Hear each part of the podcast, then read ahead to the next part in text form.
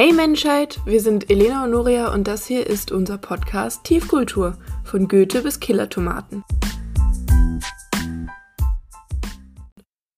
Heute geht es zur Feier des gestrigen Abends um das Fest Halloween, also den Abend vor Allerheiligen. Es wird sehr häufig falsch gedeutet und zwar ist Halloween eigentlich ein sehr katholisches Fest, weil es eben, wie du schon richtig gesagt hast, den Abend vor Allerheiligen markiert. Und es ist nicht ganz klar, ob diese keltische Tradition, die dort immer hineininterpretiert werden, erst aus der irischen Renaissance kommen und sozusagen eine moderne Wunschvorstellung sind. Die Ethnologin Edith Horrender, ich hoffe, ich spreche das richtig aus, sagt, dass das nur eine moderne Sehnsucht nach fiktiven keltischen Traditionen sind.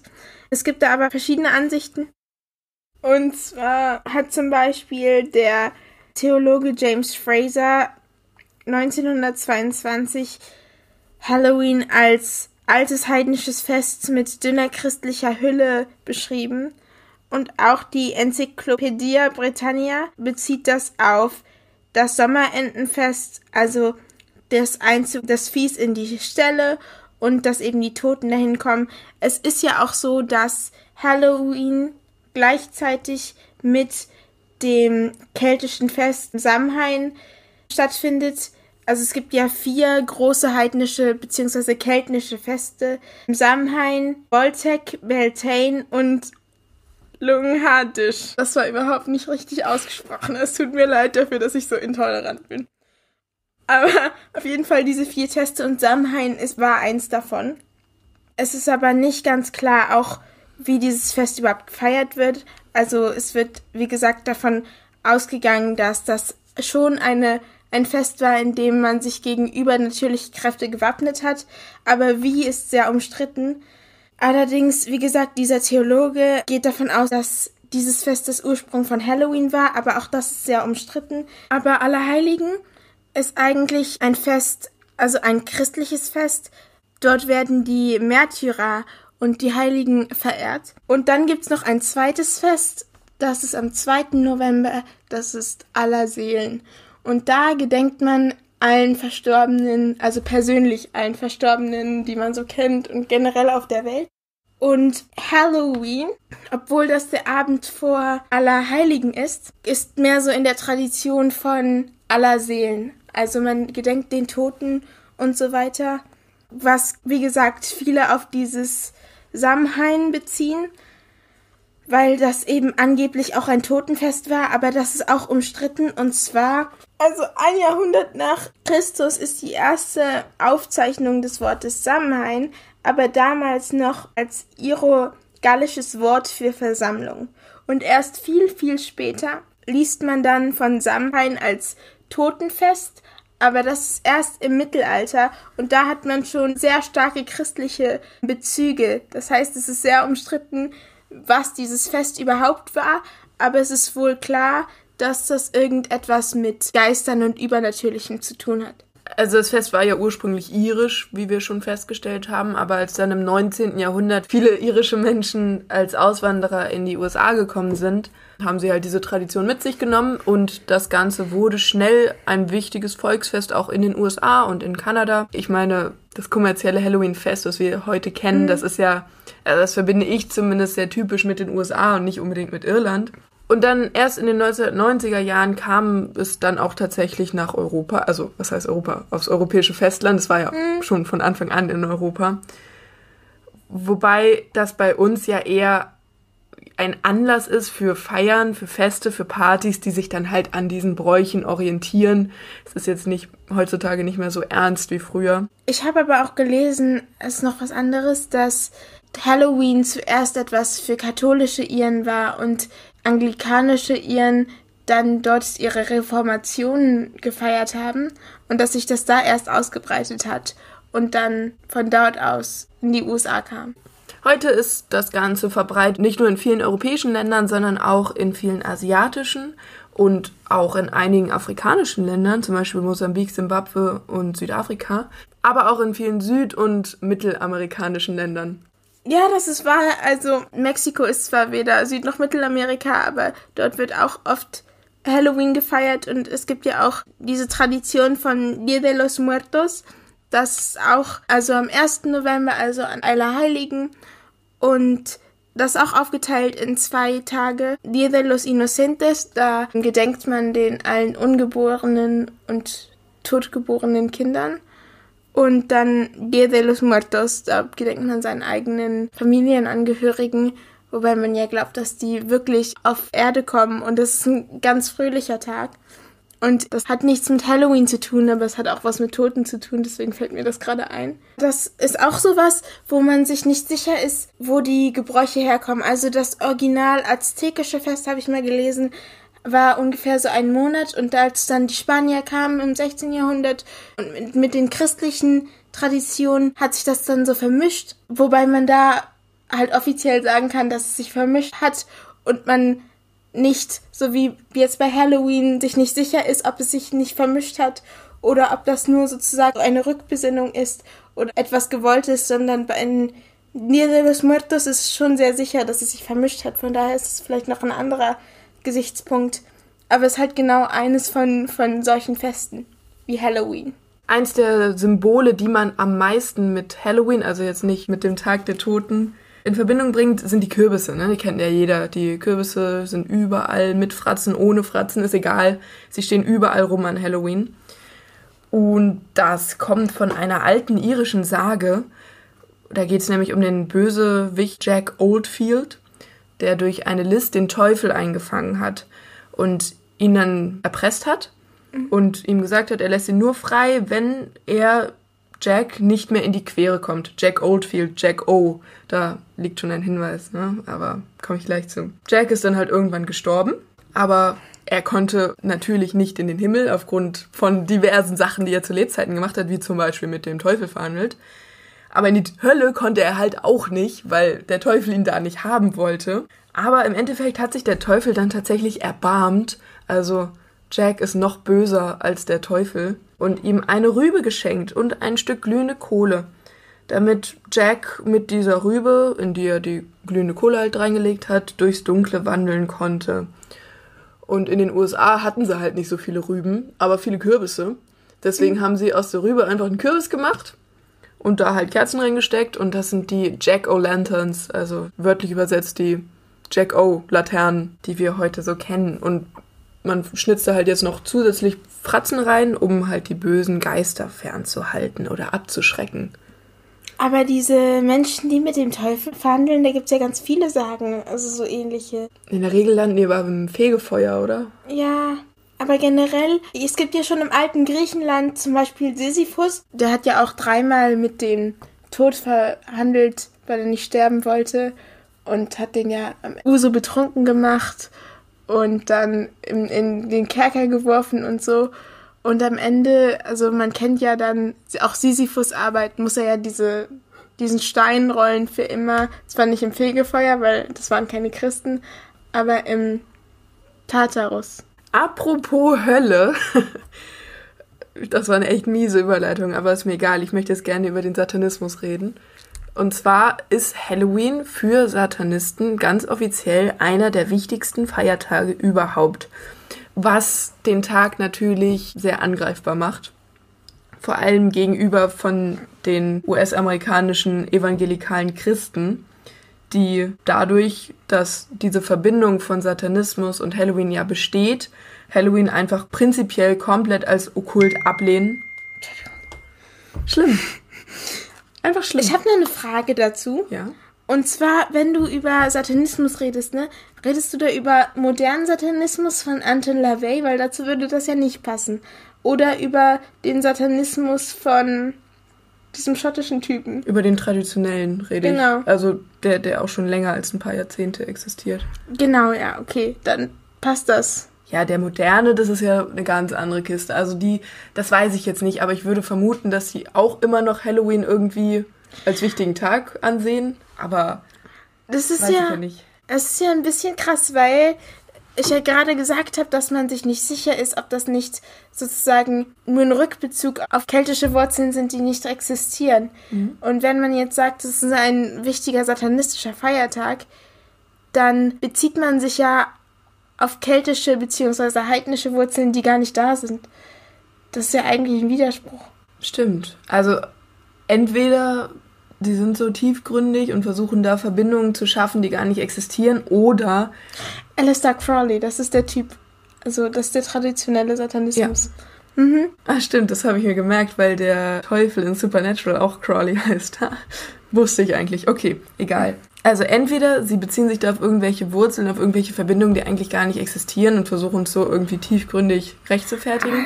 Oder es geht einfach nur darum, hey, der Tag ist prinzipiell Geistern gewidmet und Toten und hat einen übernatürlichen Tenor und es geht ganz viel um Gruseln und deswegen passen wir dazu und nehmen den als Feiertag. Aber also Leute, die traditionell satanistisch sind, das gibt's ja, also beziehungsweise im Satanismus nach Alistair Crowley leben, da haben die ja auch Menschenopfer und sowas gemacht. Ja. Also sie sind da so krass drauf. Ich glaube nicht, dass sie da einfach nur sagen, wir passen da irgendwie dazu.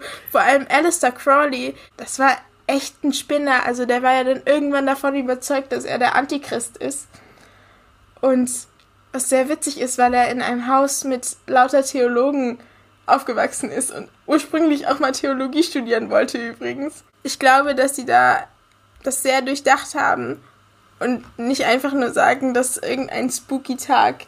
Da habe ich keine Ahnung von so detailliert. Da müsste man dann eventuell eine neue Folge draus machen über, die, über den ja. Satanismus allgemein. Das war richtig interessant. Ja, okay. Ja. Dann haken wir das Thema an der Stelle ab.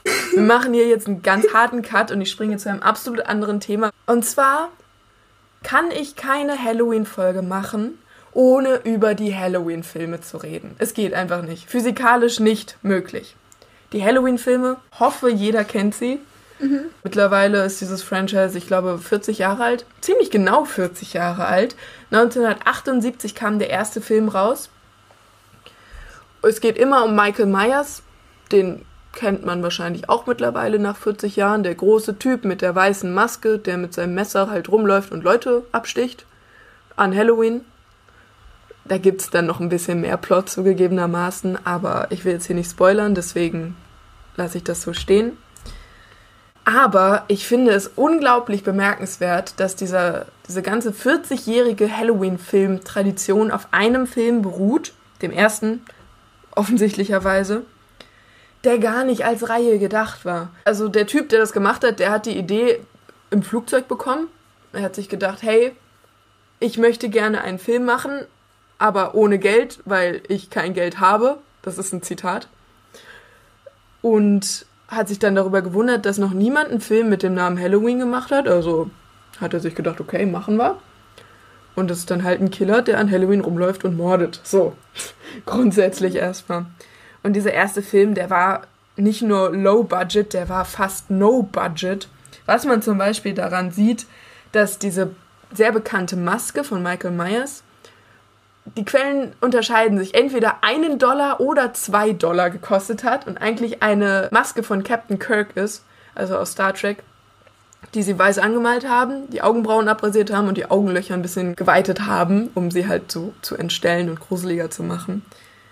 Das ist sehr lustig, weil es war ursprünglich nicht geplant, dass daraus eine Reihe wird mit Michael Myers. Eigentlich sollte jedes Halloween ein Halloween-Film rauskommen, aber an sich sollten die immer einzeln stehen. Aber der erste Halloween-Film war so ein Erfolg, dass sie sich dann gedacht haben, okay, komm, ein Jahr später machen wir noch einen mit Michael Myers. Und dann wollten sie halt zu diesem ursprünglichen Modell zurück, haben dann den dritten Halloween-Film gemacht, der nichts mit der Halloween-Reihe zu tun hat und wurden dann so, naja, also die Öffentlichkeit fand es nicht gut, dass Michael Myers plötzlich weg war. Mhm. Und diese Kritik war so intensiv, dass dann ab dem vierten Halloween-Film wieder Michael Myers da ist. Und dadurch, dass das aber nicht geplant war, lag diese Maske nach dem zweiten Halloween-Film für zwei Jahre unter dem Bett von einer Mitarbeiterin am Set rum, die starke Raucherin ist. Und sie haben aber genau diese Maske auch für den vierten Film dann weiter benutzt. Oh das heißt, dass die so leicht gelblich ist mittlerweile und echt ein bisschen ranzig aussieht. Das ist, ja, prinzipiell nicht gewollt. Das liegt einfach daran, dass die zwei Jahre lang unter dem Bett von der Kettenraucherin rumlag ein paar andere Sachen, an denen man sieht, wie wenig Geld die hatten, war, dass die allererste Idee für den Namen von dem Film The Babysitter Murders war. Aber sie hatten kein Geld, um den Plot über mehrere Tage zu, zu strecken. Deswegen ja. musste alles in einer Nacht passieren. Und dann haben sie sich halt Halloween ausgesucht, die Halloween-Nacht, weil ja. ist gruselig. Und so hieß der Film dann plötzlich Halloween.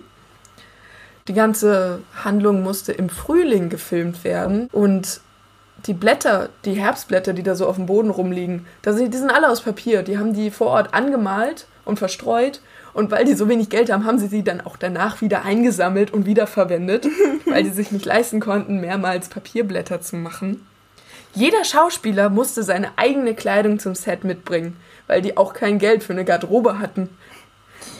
Aber ich bin gerade richtig beeindruckt, um ehrlich zu sein, weil wir haben ja mal eine Folge über den Film Killertomaten gemacht. Ja. Und das war ja ähnlich, die hatten ja gar kein Budget. Ja. Und der Film ist ja in Trash-Filmkreisen sehr renommiert, mhm. würde ich jetzt so ausdrücken. Aber dieser Film ist ja nicht nur in Trash-Filmkreisen als guter Film bekannt. Ja, das stimmt. Also jetzt gerade aktuell ist ein neuer Halloween-Teil rausgekommen, der vorletzte überhaupt. Also die Timelines sind auch sehr interessant. Es gibt Halloween 1 bis 6, wobei der dritte ja nicht dazugehört. Dann gibt es Halloween Age 20 und Resurrection. Dann gibt es Halloween 1 und 2 von Rob Zombie, die aber an Halloween 1 von 1978 anknüpfen. Dann gibt es Halloween nochmal neu, so, der alle vorher äh, außer Acht lässt. Und an den knüpfen jetzt Halloween Kills an, das ist der neue, der gerade rausgekommen ist, und Halloween Ends, der noch rauskommen wird. Ich habe noch nie Halloween geguckt in meinem Leben. Und das, weißt ist, du, ja, das ist eine Todsünde. Weißt, ja, das ist wirklich weiß, eine Todsünde. Aber einmal wollte ich so anfangen und dann dachte ich mir so, ja, ich gucke mir mal die Timelines an. Und dann habe ich so 40 Minuten Videos nur über Halloween-Timelines gesehen und dann dachte ich mir, darauf habe ich jetzt keinen Bock. Also ich habe sie alle gesehen. Ja. Ich bereue nichts. Okay, okay, okay. Ich gucke sie mir noch an. Wir gucken uns sie zusammen an. Deal. Das machen wir. Okay, ich habe noch mehr Geld-Fun-Facts über Halloween, die muss ich jetzt noch loswerden. Also es geht jetzt hier prinzipiell immer nur um den allerersten ja. Halloween, also um den von 1978, der ja. wirklich allererste. Der ist extrem düster vom Licht her. Also mhm. es ist einfach ein sehr dunkler Film. Aber das liegt nicht daran, dass die den gerne dunkel haben wollten, so für den Stil und so. Die hatten einfach kein Geld für mehr Lampen. Aber ich bin immer noch richtig beeindruckt, weil der Film ist ja so ein Klassiker, ja. aber kein Trash-Film-Klassiker, allgemein ja, aber Er ist schon trashig, also muss man schon sagen. Ja, glaube Vor allem in den späteren, also äh, okay, jetzt in den ganz neuen Teilen jetzt nicht mehr so, ne, weil jetzt haben wir auch natürlich technisch neue Möglichkeiten, aber so in den mittleren Teilen denkt man sich schon manchmal so, wow was passiert hier? Warum passiert das? Also da passieren teilweise ja. Dinge, die sind so absurd, dass die Macher von Halloween sich gedacht haben, nee, m -m, wir fangen lieber eine neue Timeline an, das wollen wir nicht mehr. Okay. Das war wirklich, also Halloween 6 ist ja der letzte Teil der ersten Halloween-Timeline. Mhm. Die haben dann aufgehört, auch weil ein wichtiger Schauspieler verstorben ist. Dann haben sie, mhm. glaube ich, an den zweiten angeknüpft. Ich bin mir gerade nicht sicher, ja. zugegebenermaßen. Aber das war ein Grund. Und sie haben sich so verfahren mit einem Teil des Plots, dass sie da gar nicht mehr weiterkamen. Und das wurde einfach nur absolut absurd. Und deswegen dachten sie sich, nee, wir fangen nochmal von Null an. Ein letzter Geld-Fun-Fact ja. noch. Also Michael mordet ja mit einem Messer ne? mhm. und sticht Menschen ab, mhm. offensichtlicherweise. Und im ersten Film ist der Soundeffekt, der dann kommt, wenn dieses Messer in einen menschlichen Körper eintritt, ein Messer, was in eine Wassermelone gesteckt wird. Aber sowas, das ist ja häufig, dass man Haushaltsdinge aufnimmt und die dann über Filme legt. Aber trotzdem kreativ. Ja, ich finde also ich finde, für die Möglichkeiten, die sie hatten, was ja anscheinend echt nicht viele sind oder waren, ja. naja, es ist ein Stück Kultur dabei rausgekommen. Ja. Übrigens, wo wir gerade beim Thema lustige Facts sind, ich habe bei der Recherche zu dieser Folge herausgefunden, dass im Weißen Haus oft so Geister gesehen wurden. Also zum Beispiel Abraham Lincoln wurde angeblich von Eleanor Roosevelt und Winston Churchill einfach zu Halloween gesehen. Es gibt so mehrere Geister, die im Weißen Haus ab und zu mal gesehen werden zu Halloween. Und ich finde, Aber nur zu Halloween. Ja. Okay. Dann sind wir auch schon wieder am Ende angelangt genau. von unserer Folge. Aber wir haben natürlich noch das Wort des Monats für euch. Und das ist diesen Monat Bonfire, also das englische Wort für Lagerfeuer. Und zwar sagt man das zu Samhain, also diesem keltischen Fest, halt viel Vieh geschlachtet wurde und auch in die Ställe kam. Und die haben dann die Knochen von diesen Viehen genommen und haben sie angezündet und haben dann so Feuer auf verschiedenen Hügeln gemacht, um Geister zu vertreiben. Und weil das eben mit Knochen war, haben sie es Bonefire genannt. Und daraus entstand dann das Wort Bonfire. Und das fanden wir einen sehr interessanten Fakt und wollten das mit euch teilen.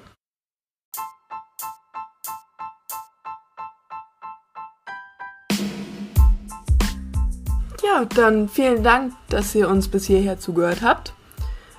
Wir sind auch auf Instagram und Twitter. Auf Instagram heißen wir tiefkultur.podcast, auf Twitter heißen wir tiefkulturk. Wir werden da auch bald aktiver, bestimmt. Aber, ne?